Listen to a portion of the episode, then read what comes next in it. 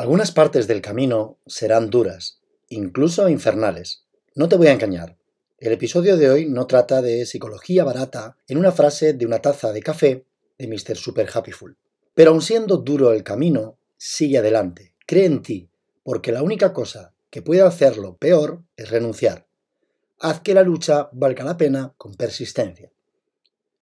Winston Churchill dijo que si estás pasando por un infierno, sigue adelante.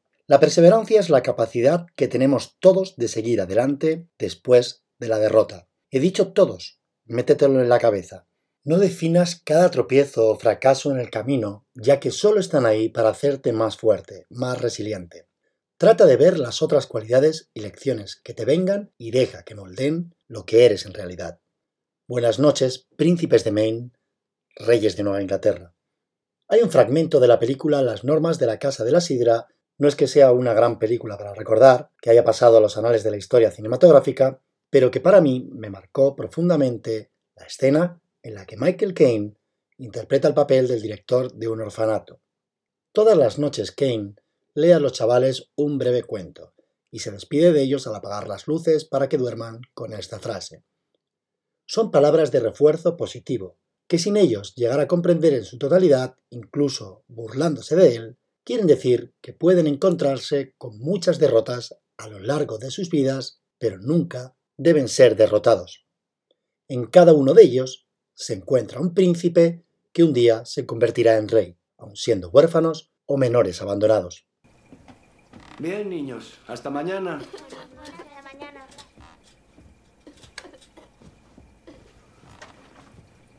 Buenas noches, príncipes de Maine, reyes de Nueva Inglaterra.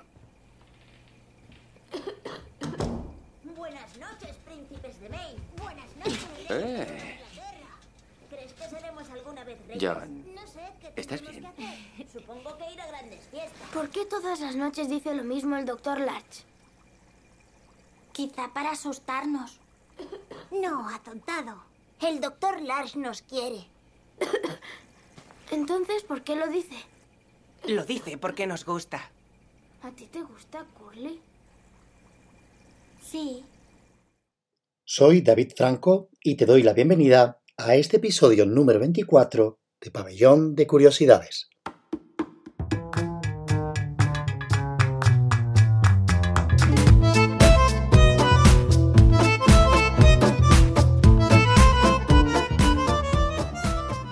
Quiero leerte un cuento, un fragmento de una historia, un capítulo del libro del psicólogo Daniel Goleman, Focus es una de esas lecturas que cuando terminas de leerla no te deja indiferente y te hace pensar. Habla de nuestro timón interior. Y dice así.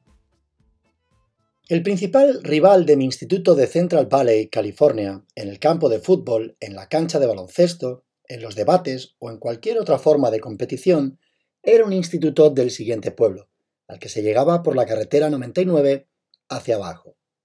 Con el paso del tiempo, acabé haciéndome amigo de uno de sus alumnos, quien durante la enseñanza secundaria no había mostrado un gran interés en los estudios.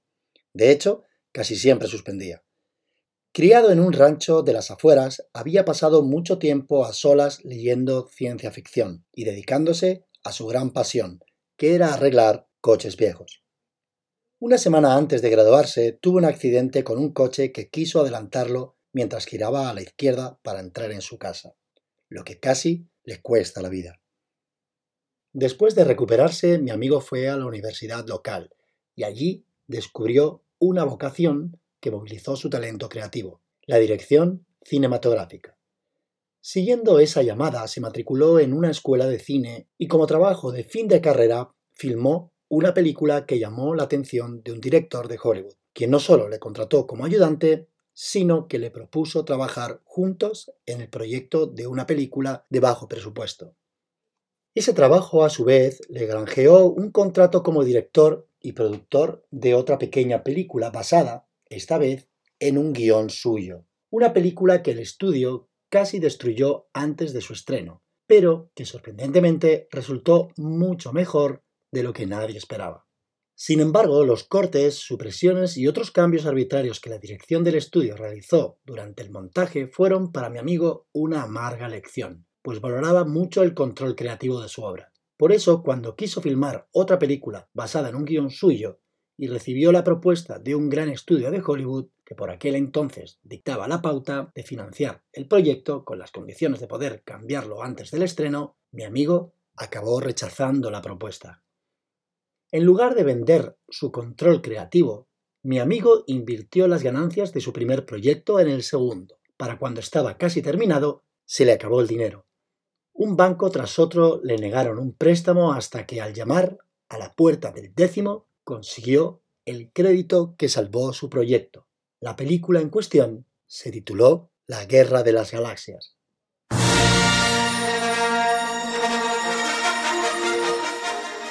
La insistencia de George Lucas en no renunciar al control creativo de su proyecto, pese a las dificultades financieras, refleja una integridad extraordinaria. Y como todo el mundo sabe, acabó demostrando ser una empresa sumamente lucrativa. Sin embargo, su decisión no estuvo motivada por la búsqueda de dinero, porque en aquel entonces los derechos adicionales implicaban la venta de camisetas y pósters de las películas.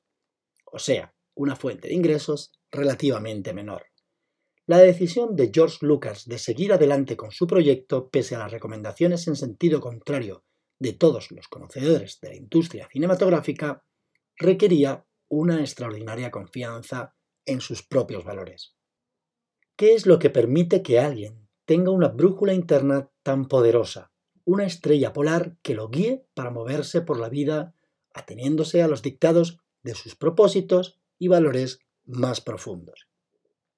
La clave reside en la conciencia de uno mismo, especialmente en la capacidad de interpretar los mensajes internos que nuestro cuerpo nos susurra. Ese tipo de reacciones psicológicas sutiles reflejan la suma total de experiencias relevantes para la decisión que estamos considerando. Las reglas de decisiones derivadas de nuestra experiencia vital se basan en las redes neuronales subcorticales que recopilan almacenan y aplican algoritmos a cada uno de los acontecimientos vitales y establecen el rumbo de nuestro timón interior. En esas regiones subcorticales, escasamente conectadas con las áreas verbales del neocórtex, aunque mucho más con las vísceras, guarda el cerebro nuestras sensaciones más profundas de propósito y significado. Conocemos nuestros valores partiendo de las sensaciones viscerales de lo que nos parece adecuado e inadecuado y articulando luego ese sentimiento. La conciencia de uno mismo representa un foco esencial que nos conecta con los sutiles murmullos internos que nos ayudan a navegar por la vida.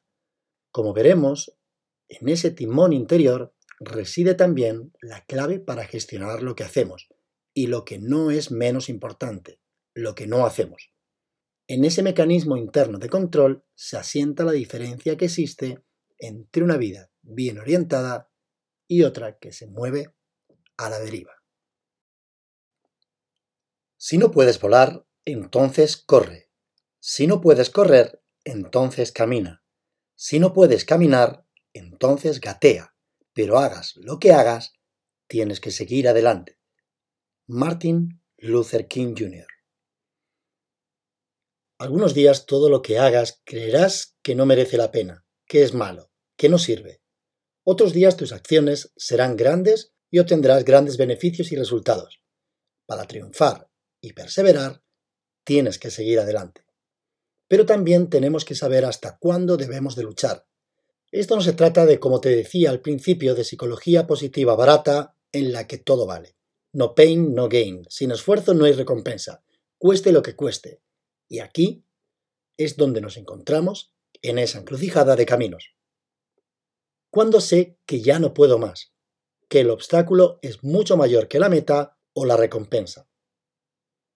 Existe un sesgo cognitivo llamado el sesgo de coste hundido, que viene a referirse a la toma de decisiones basadas en lo que se ha invertido, tiempo, dinero esfuerzos, en un proyecto o en una relación y no en su rentabilidad actual. Se trata de un sesgo cognitivo cuyo origen es una adversidad a las pérdidas y al reconocer nuestros errores, Y pongo errores entre comillas. Igual que te digo que no cejes, lucha, persevera, también debes poner todo en una balanza y saber cuándo dejar ir.